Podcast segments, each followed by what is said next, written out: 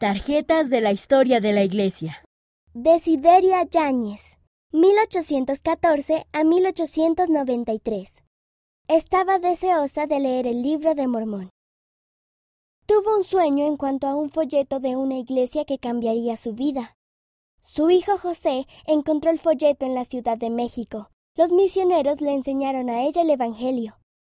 Fue la primera persona que leyó el libro de Mormón en español.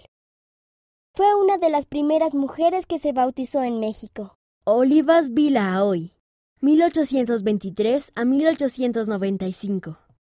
Deseo ser útil a la Iglesia. Nació en España.